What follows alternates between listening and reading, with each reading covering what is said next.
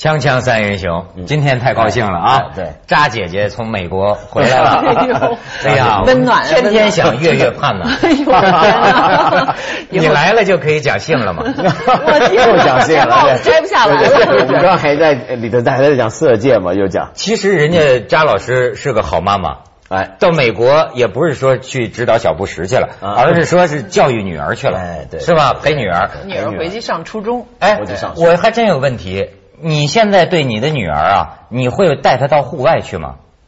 啊，我会，我会有这个意识。我每天经常就是夏天的时候，她没有上学的时候，我们经常在，虽然是住在曼哈顿，就是所谓的啊，都是高楼林立的地方，但是我们每天会下楼去打球。就 这就算户外了，这就算户外。然后我们这年夏天还去了两次，就是真的去森林里边，去那个北部。就是佛芒特呀，什么滨州啊，这种真的去林子里边去住住上。当然这个，姑娘我天哪！我就去那个地方，那挺好玩。我最近还是研究这问题，虽然咱没孩子，但是咱研究教育孩子。我现在有人提出来，就是说今天的这个孩子接触大自然太少，嗯，整天啊都是电脑、电脑游戏。你看到，现在好多孩子啊，大胖子，然后呢两个眼球突出。像个鱼眼睛一样，就整天就就就这样玩。然后人家现在就是反正那科学家就说呀，说本来人类自古以来，孩子长大要跟大自然。在一起，嗯，啊，培养他这这种真的花草树木土地的这种直接的触觉，据说对人的这个身心各方面的发展，对，其实都特别重要。对，当然是这样。就是电脑上打篮球和在底下打球是完全两回事，你又不出汗。就是家长会讲故事啊，说哎，你看这这个蝴蝶落到这个花上，它要跑到那个花，它要把花粉带过去了，什么什么，它很多就可以给孩子这么玩了。有这种感情啊，人会比较健全一点。比如说，我看。德国就很强调这种教育，就是我认识一个朋友，他说他在德国念书的时候，看到那些德国老教授就带着孩子啊，就是每天就上树林里头去逛，因为德国不是特别小城镇嘛，周围都是树林嘛，要进去逛。他说那孩子厉害，七八岁大，一进树林听到那个鸟叫，隔远听，哎，这是什么鸟？这个季节他们要出来搭窝了。然后呢，再走几步，用什么鸟？一路走下去，他能够听声音认出二十多种鸟。七八岁的小孩，真是你你你说现在我们就看到那个鸟都不知道它叫什么。像我现在为什么我对青蛙很有认识啊？啊，我们就是 上小学的时候啊，那个时候啊，每一个学校都有一个分校，反正在我们那个城市，分校就在农村，定期的就要全班组织排着队唱着歌就去那儿干农活。你看，因为这个机会呢，男孩子凑到一起就逮着青蛙。你这青蛙和癞蛤蟆它不一样。然后呢，我们把它蹬开了，用几个钉子钉。那个时候就觉得 青蛙好像健美冠军。我跟孩子是很残忍，对，没有大人的小时候也是诱导。是我们小的时候也是，从小学我们就是夏天就去捡麦穗儿，然后中学的时候又去拉练。当然我就赶上还赶上插了一年队嘛。我是正儿八经的干了一年农活，下大田。所以那真是就是到那个时候，就那那就是插稻子、割麦子，都那时候我记得就两点钟麦收时候就得起床，就真是天黑的时候，你隔了在都都已经快吐血了，那太阳还没出来呢。最后隔到最后就是连那个我记得那时候穿那种球鞋、解放鞋，那一镰刀下去，因为也要赶呢，最后就是把那球鞋都割破了，脚趾头流血啊。然后好多女生都一年都不来例假。啊啊！但是这样就就真是这样，就是你别看说在家门口插队，但是一样是非常原始的方式，在那儿插水稻。那是我又你知道现现在为什么咱我提起这个事儿啊？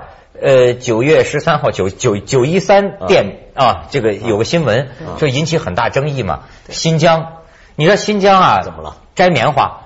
哦，这个每到摘棉花的季节，实际上本身新疆就说有上百万的内地劳动力就去了。那么现在呢，是新疆组织十万学生去摘棉花，而且好像还有定额，一个人完完成三十到一天呢，三十到三十五斤呢，还是三十五公斤？一个新疆大学的学生说，他去年参加了摘棉花，说的确非常苦，他觉得吃不消。更让他心里不舒服的是什么呢？听说学生摘棉花的价钱比民工低百分之十五，这个对，这学生是应该的，就是因为他完成的任务特别多嘛，所以现在的小有些孩子就说摘棉花摘的腰都直不起来。摘棉花我听说确实是一个苦活，因为一根棉花上有好十几多棉花，你很不容易摘干净。我听过一个摘的，他说，呀，拼命摘，从这头这一行摘到那一行，回头一看还是白花花的一片。就是摘不干净，不容易摘干净。你又得回头摘，而且会把你手拉破呀什么的。但是说起来，我觉得就反正从我刚才说的我们那一代那时候过来的这个观点，我觉得去个十天半个月的真不算什么。你还跟民工比呢？你这好意思吗？就是一年到头在在教室里边看书，就去摘几天棉花。我们当年跟干的例假都不来了，你现在摘个三十斤算什么呢？我这标但是不能这么比。我可好比你女儿去干这个，你愿意让她去吗？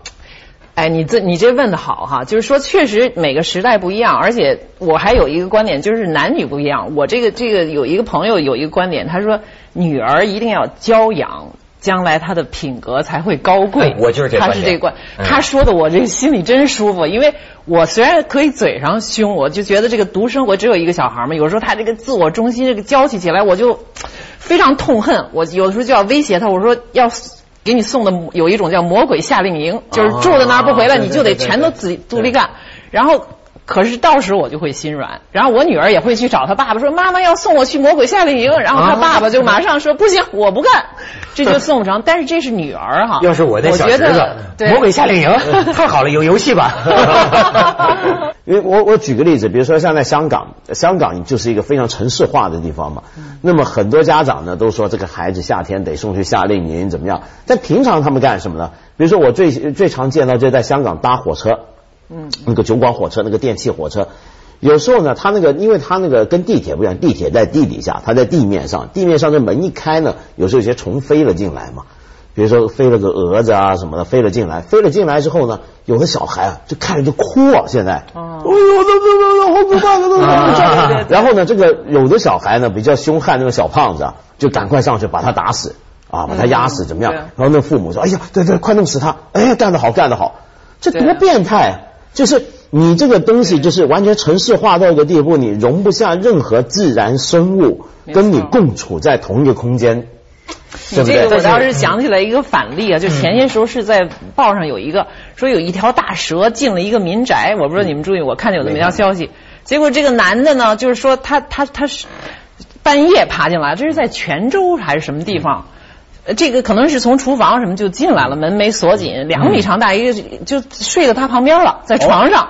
然后这个这个这个呃这个这个丈夫就觉得半夜就脸上被亲了三下。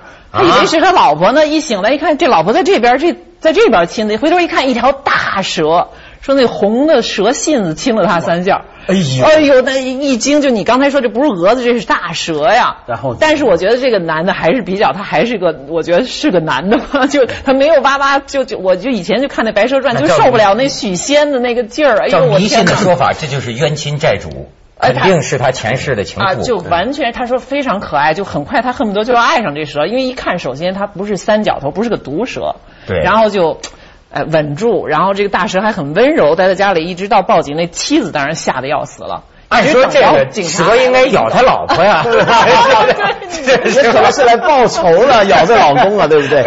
锵锵三人行，广告之后见。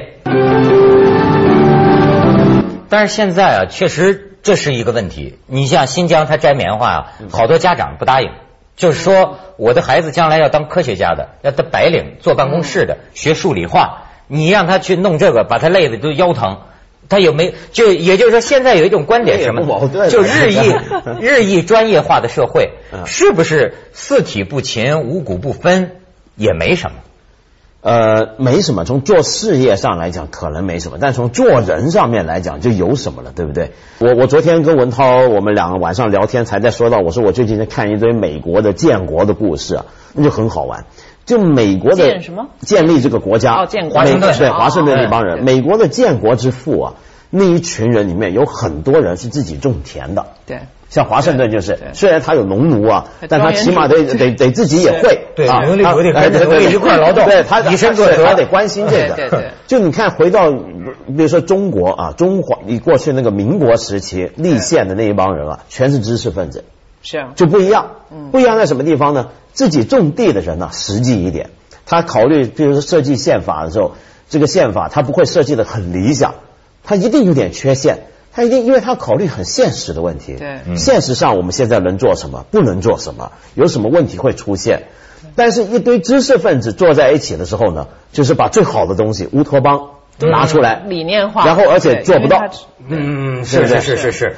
为什么啊？这赵老师，你说说，就是说我们对我我对于你这一代，包括比你更老的一代知识分子啊，我有一种佩服。我这种佩服，我自己也想不好，就是说。他这个体力劳动，或者说他这个心灵手巧，你你你你好比比如说，我佩服那个就钟阿成，阿成老师，你知道有有有有一次我看王王王朔写的那个东西，呃说，哎呦阿成那可不是一般人，但是不是说阿成写的文章？你看，当我们说起一个人了不起、佩服的时候，不是说他写的文字，而是说，你知道吗？他能打全套结婚的家具。他在，他确实，他在美国到去趟商店，他会自己盖房子，他会修车，修车。他到美国的那个汽车 商店，买一大堆零件，旁边那个个邻邻居的黑人都要出钱给他买啊。噔噔噔噔，他折腾折腾就装了一个老爷车，对。对，开起来。对，就说唯一有一次就是车这个下坡的时候，他要拉手刹，等把手刹拿起来。但是。但是你看这种东西，就你我佩服这个东西。而且我觉得吧，这还真的不是光是文革一代那时候被迫的说下乡了，没办法，只好干苦力去了。其实他是在中国传统上是有些，你举阿成这例子很有很有呃意思啊。他自己就是我觉得有那种道家的呀，好多传统文化的身上在他身上。那以前很，我们就是说不就且不说道家了，他是返璞归真的这种哲学。你就说儒家，你说孔子，其实孔子他讲你孔子本身。他就是一个文武双全的，他本本身他就是一个武门后代，他才他再来讲文化。你孔子是，其实我们想的是一个好像一个老书生，当然两两米以上的，那时候说他九九尺多少换算过来，就是两两米到两米二，对，而且他是御呃射都是非常好的，因为是赶车，对。射箭的时候是观者如堵啊，那是《史记》里边，那他肯定他手下像这种子路这种有武功的，那老师要是没有两下子，那镇不住的。所以你看以前中国人读书人呢，讲究耕读传家。对，是吧？耕读传耕读是很重要的一个理想，对，耕是很重要的。你光读还不行，你还得跟。哎呀，所以那时候我觉得你们去插队什么，那是原来搞了半天是儒家 思想。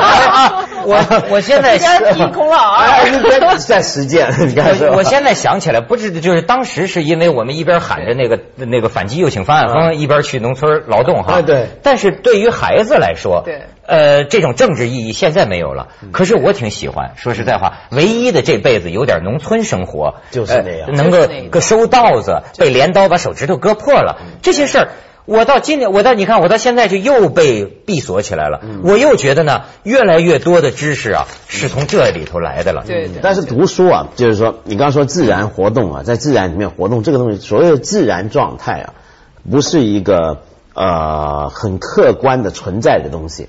自然也是被社会生产出来的。我的意思是说，不同的年代有不同的自然观念。嗯。呃，不同的年代我们有不同的对待自然的方法，而这种对待不同的自然的方法跟观念，其实反映你这个社会怎么看自己。比如说，你看中国人跟外国人对自然的看法就很不一样。嗯。啊，你比如说你在美国，你去呃，你刚说佛蒙特那些森林啊，那些那也有很多山，你去了之后你会发现那些地方它保持的都很好。对。它很讲究要保持原貌。是。但中国人向来所谓的亲近自然啊是不一样的。我们不是去保持原貌，就中国人喜欢看到一个景好，比如说以前三峡，哎呀这个峡好，上的刻个字，这峡真好，得得这样。就你，那你也不能说它叫侵犯自然，它是一种进入，这进入，但是实际上就已经用玻璃罩子把它封起来了，封起来，有些人的名字就永远定在历史的耻辱柱上，什么梁文道、窦文涛到此一游，拿着个小刀啊，把那个碑刻的，现在封起来，我一想，哎呦，这真是传一万年了。一万年后，那就是。但我觉得这不是坏事，这是另一种很特别的观念。就中国人的自然呢，跟人文社会是不是对立的？它不隔开。嗯，它是要把人文精神都全部灌注在里面。你有没有想过去看？比如说以前我记得很印象很深刻，游三峡的时候，人家说这峡这个地方来到这，哎呀，这是个一绝。然后一看，都很多碑啊，很多石刻在上头。我赫然发现那是个什么东西啊？那就是人本来看到一个自然景色会有个感情啊，这真好，有个感叹，有个有个想法。你这个想法是对眼前的景象的一个诠释，等于你听到一首音乐、看到电影有诠释。以前中国人干的那是什么呢？他要把自己这个诠释啊，给补白在上面，放进去对你有点像看一个画，这个画旁边有插图，有有有文字说这画很好，怎么样怎么样。嗯嗯然后他这个诠释，他觉得是跟这个自然是不分开的，嗯，跟这个画也不分。所以你看，只有中国人的画里面才写那么多东西。嗯，可是你看中国的山水画里面人又很小，哎，对，他他又有对自然有一种敬畏，有敬意好像是天人合一，但是他这个位置人是在在下面的是对放小的，而西方的那个人体，哇，那那文艺复兴整个对人体的表现，那是一个最大的突破处。而且呢，你看这个西方人，他讲登山呢、去旷野、去沙漠啊，他虽然说我把这个东西保持的很完美、很完好，但他们很喜欢讲的，特别到现在就讲我征服。征服，他有一种我上了一个紧张的山之后关系在里面。我这个山我没弄脏，也没破坏，也没刻字，但说哎呀，我把它给征服了。嗯以前徐霞客他们那些不会说我去征服了多少地方，征服了多少地方，反而今天我们的探险家都很喜欢讲，哎呀，我又征服了什么地方了，对不对？就是你看中国画里头，其实就是中国人的世界观呐。嗯，就是说我我的精神比我这个人的身体要大的大的，甚至是全宇宙。那么百分之九十的那么个大山大河，人呢？你看在一个小道上，对。但它这一种位置位置关系，其实胸襟是很扩大的。对。对。但是我再兜回来啊，就说刚才，嗯。你比如说一个人的这种魅力，我倒觉得特别有意嗯。思。我还想起来，你知道有有一种女女女性啊，有一种女人，嗯。很漂亮，才貌双全，自己素质很高哈、她往往啊，她找男朋友啊，她不找才子。我听他们说过，挺有意思。他最后他会找一个什么样的人呢？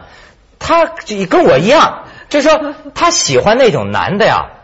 我最后形容，我说我明白了，你基本上就是照一八级钳工的标准来找的，就是他觉得男的那样很性感，或者说很吸引他，就一个男的呃能够把手头的这个机器对呃搞得叽嘎，这个女人看见很吸引，或者说到你们家来，话都不说一声，哎，给你把马桶修好了，或者说给你把灯管灯泡给你换了，这个东西，哎呦，你看实在是吧？够实在。这将来 将来就哎呀，老王这水管漏水了，不是他说起来是说的好听点是互补啊，他也缺什么要什么，对，不是就是一个体力劳动者，他不是这个意思，就是人家也有素质，在家里省钱。但是你比如他更更重的，他说你像有些才子，你就会感觉咱们交朋友可以聊天非常好，可是呢，这女孩子就会想，我要真跟你一块过日子。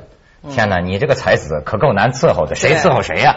对吧？你是什么都只能红袖添香，才子 才子都是以我为中心的。你我跟你说，你所以说你发现没有？为什么鲜花插在牛粪上呢？牛粪有营养。